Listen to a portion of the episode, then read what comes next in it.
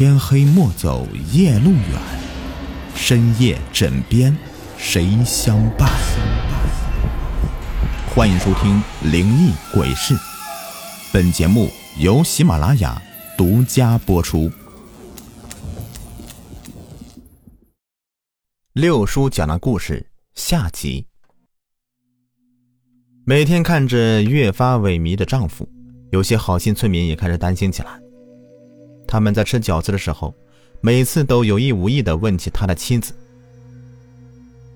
有些人甚至提示他小心一点可每一次，男人都只是摇摇头，沉默不语，仿佛对自己的身体也毫不在意。有些胆大的村民看不过去了，干脆趁他下午消失的时候，偷偷的潜入他家里，希望当面揭开狐狸精的事儿。可他们不进去还好，这一进去，竟然吓了一大跳。只见到男人的家里面很是奇怪，整个大厅都贴满了符咒，烟雾迷蒙，搞得像个神坛一般。病重的妻子则平躺在床上一动不动的，他的房间里面到处都堆满了白色的皮毛，其中一人眼力马上便认出来了。那正是山上狐狸的毛，他们吓得不轻啊，只能够小心翼翼的踩着满地的白毛走进去。刚走了没多远，其中一个人就发现了窗户旁边还烧着一个火炉，上面白烟窜腾着，似乎在熬什么东西，但是气味却极其难闻。其中一个人走上前去，轻轻的踢开锅盖，顿时吓得是脸色都绿了。原来这里面煮的竟是满满一锅的肉，肉里面还混有无数黑乎乎的药材，看上去很是吓人。妻子虽是病得很严重，但精神却是很好。她听到了响声，以为丈夫回来了，于是连忙问：“发生什么事了？”还一边攀爬着床榻要爬起来，那两人顿感不妙，只能一溜烟的逃跑了。在离开的时候，他们还听到妻子一直在唠叨什么，好像是叫她丈夫不要再找狐狸这样的话。出来之后呢，两人是越想越不对劲儿。既然妻子提到了狐狸，难道男人的失踪跟后山上的狐狸有关吗？联想到各家各户最近发生的怪事儿，他们顿感不妥，于是连忙找到村长，将发现的情况和盘托出。村长听完他们的诉说以后，脸色顿时变得阴沉，他大手一挥，于是三人便往后山跑去。说到这里，六叔又停了下来，向着我挤眉弄眼的：“怎么样？”现在又说了一段，猜到了吗？呃，我再想了一会儿，于是就说出了自己的判断。我想那个女人应该不是狐狸精了。既然她叫丈夫不要去找狐狸的话，那说明她也是被动的接受。这里面也没有什么妖怪吧？既然她房间里面全是狐狸的毛，哦，我懂了。我惊喜的喊了出来，然后推断道：“事情的始作俑者就是她丈夫，那人肯定是那个杀狐狸的。他知道村子后山上有大量的狐狸出没，于是借口妻子生病，从而在这里面住了下来。其实他每天下午的任务就是去捉狐狸，然后再把狐狸肉制成饺子，所以那饺子味道才那么好。至于他家里面出现的狐狸叫声，肯定是失去亲人的狐狸循着味道过来。”然后在附近哀嚎的，对吧？六叔再次摇摇头，很快的就掐灭香烟，然后捏捏我的鼻子：“丫头啊，你这读书是厉害，可说到推理，可就远远不及你六叔我了。”啊？难道不是这样吗？我撅起小嘴，还想再思考一会儿，但六叔却打断了我。这算了吧我想结局也该由我来揭晓。于是六叔继续说道。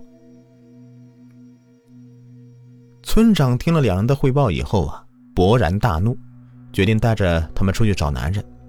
他也觉得事情有些蹊跷如果后者是真的是个宰狐狸的那他过来定居的目的已经不言而喻。难怪最近村子里面怪事频发呢肯定是他的所作所为激怒了狐仙，令大家都遭报应了。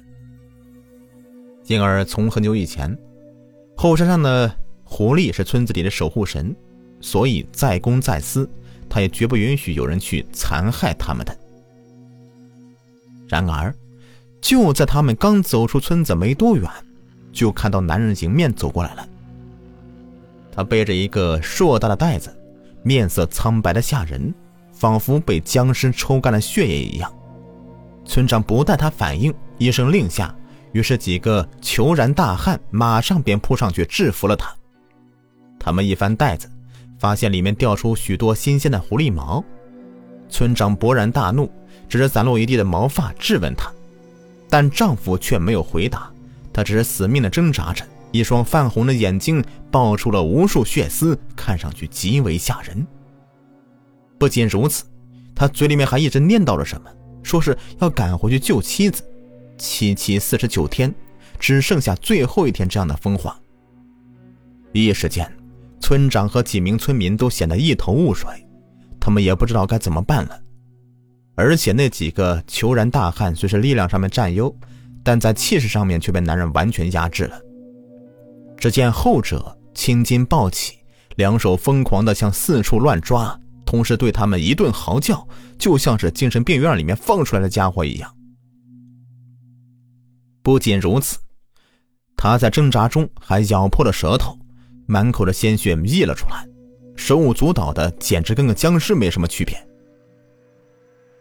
村长见状不对，生怕这样的话会搞出人命，他只好叫他们连忙松手。当束缚一解开的时候，丈夫如蒙大赦，马上捡起地面上那一大堆白狐狸毛，然后一溜烟的跑到村子里去。大家面面相觑，谁也不知道他要干嘛，只好跟着过去看看。疑惑的几人呢，一直跟在他身后，这才发现。原来丈夫慌慌张张的捡起狐狸毛，竟然要是拿回家里面煮。只见到他揭开妻子病榻前的沸腾的瓦锅，将所有的毛发倒了进去，然后不顾满口的鲜血，气喘吁吁的搅动着里面闻之欲呕的药材。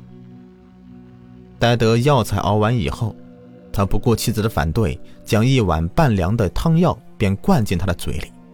直到他完全的喝完以后，男人才如释重负的躺在地上喘息。尽管自己已经遍体鳞伤，但仍旧是用尽一切去给妻子喂药。在这样的场景下，几个村民也被感动了，他们纷纷的站在后面擦着眼泪，为自己刚才的莽撞行为而羞愧。同时，他们也好奇，那些白狐狸毛真的能够治好妻子的病吗？不过说来也怪呀，原本病入膏肓的妻子，在喝完汤药以后，脸色竟然开始慢慢变好。不多时，她已经变得容光焕发，苍白枯槁的皮肤一刹那间恢复了红润。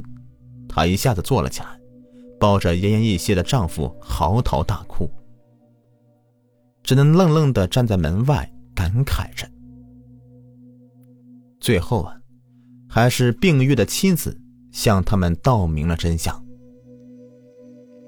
原来，在一个月以前，他患了一种严重的疾病，从此之后的身体每况愈下，几乎所有的大夫都束手无策。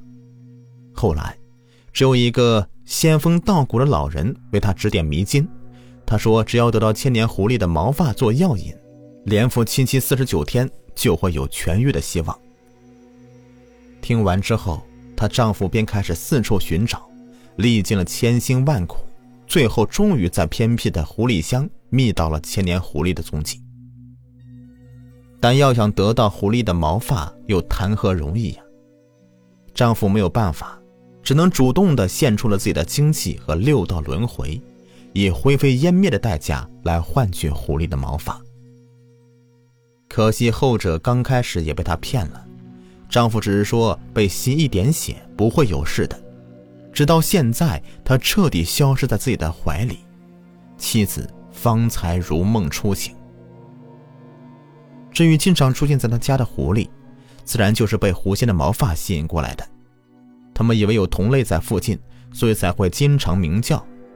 而那些让人欲罢不能的饺子，自然也只是普通的猪肉馅那是妻子最爱吃的食物了。所以丈夫在很久之前就学会了，他不远万里的向京城名厨学习。这等美食对于那些穷乡僻壤的村民来说，自然是回味无穷的。所以一时间也能够这么的那么大的名气。关于饺子的故事讲完了，现在明白了吗？六叔呵呵的笑着，然后又夹起一个亮晶晶的饺子塞进嘴里。我无奈叹了一口气，显得有些落寞。其实，那男人这样做真的值得吗？其实救活了妻子，可自己却是永远消失了呀。也许妻子会想念他，或许之后他的生活会更苦，这又何必呢？六叔忽然咳嗽起来，他放下那杆老烟枪，然后轻轻摇摇头，视线忽然移向了。那片绯红的天穹，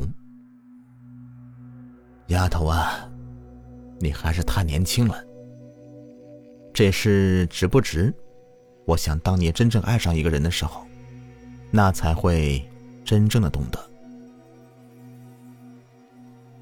其实有时候呢，在困难面前，我们并不是总是可以保持冷静。人何为人呢？其实最大的特点。就是在于感情。正因为我们是感情动物，所以有时候为了一个人，甚至一件事情，虽然明知是错的，但要坚持。这就是你的感情。当你真正长大的时候，你就会觉得，为了那个对的人，所有的牺牲都是值得的。只要他过得好，即便灰飞烟灭，那又如何啊？我一边听一边若有所思的点点头，然后也随手抓起一个饺子，似懂非懂的吞下了。一瞬间，浓郁而美味的感觉油然而生，我仿佛明白了，原来大家吃的饺子那并不是饺子，而是蕴含在里面那份浓浓的情感吧。好了，本期故事已播完，感谢收听。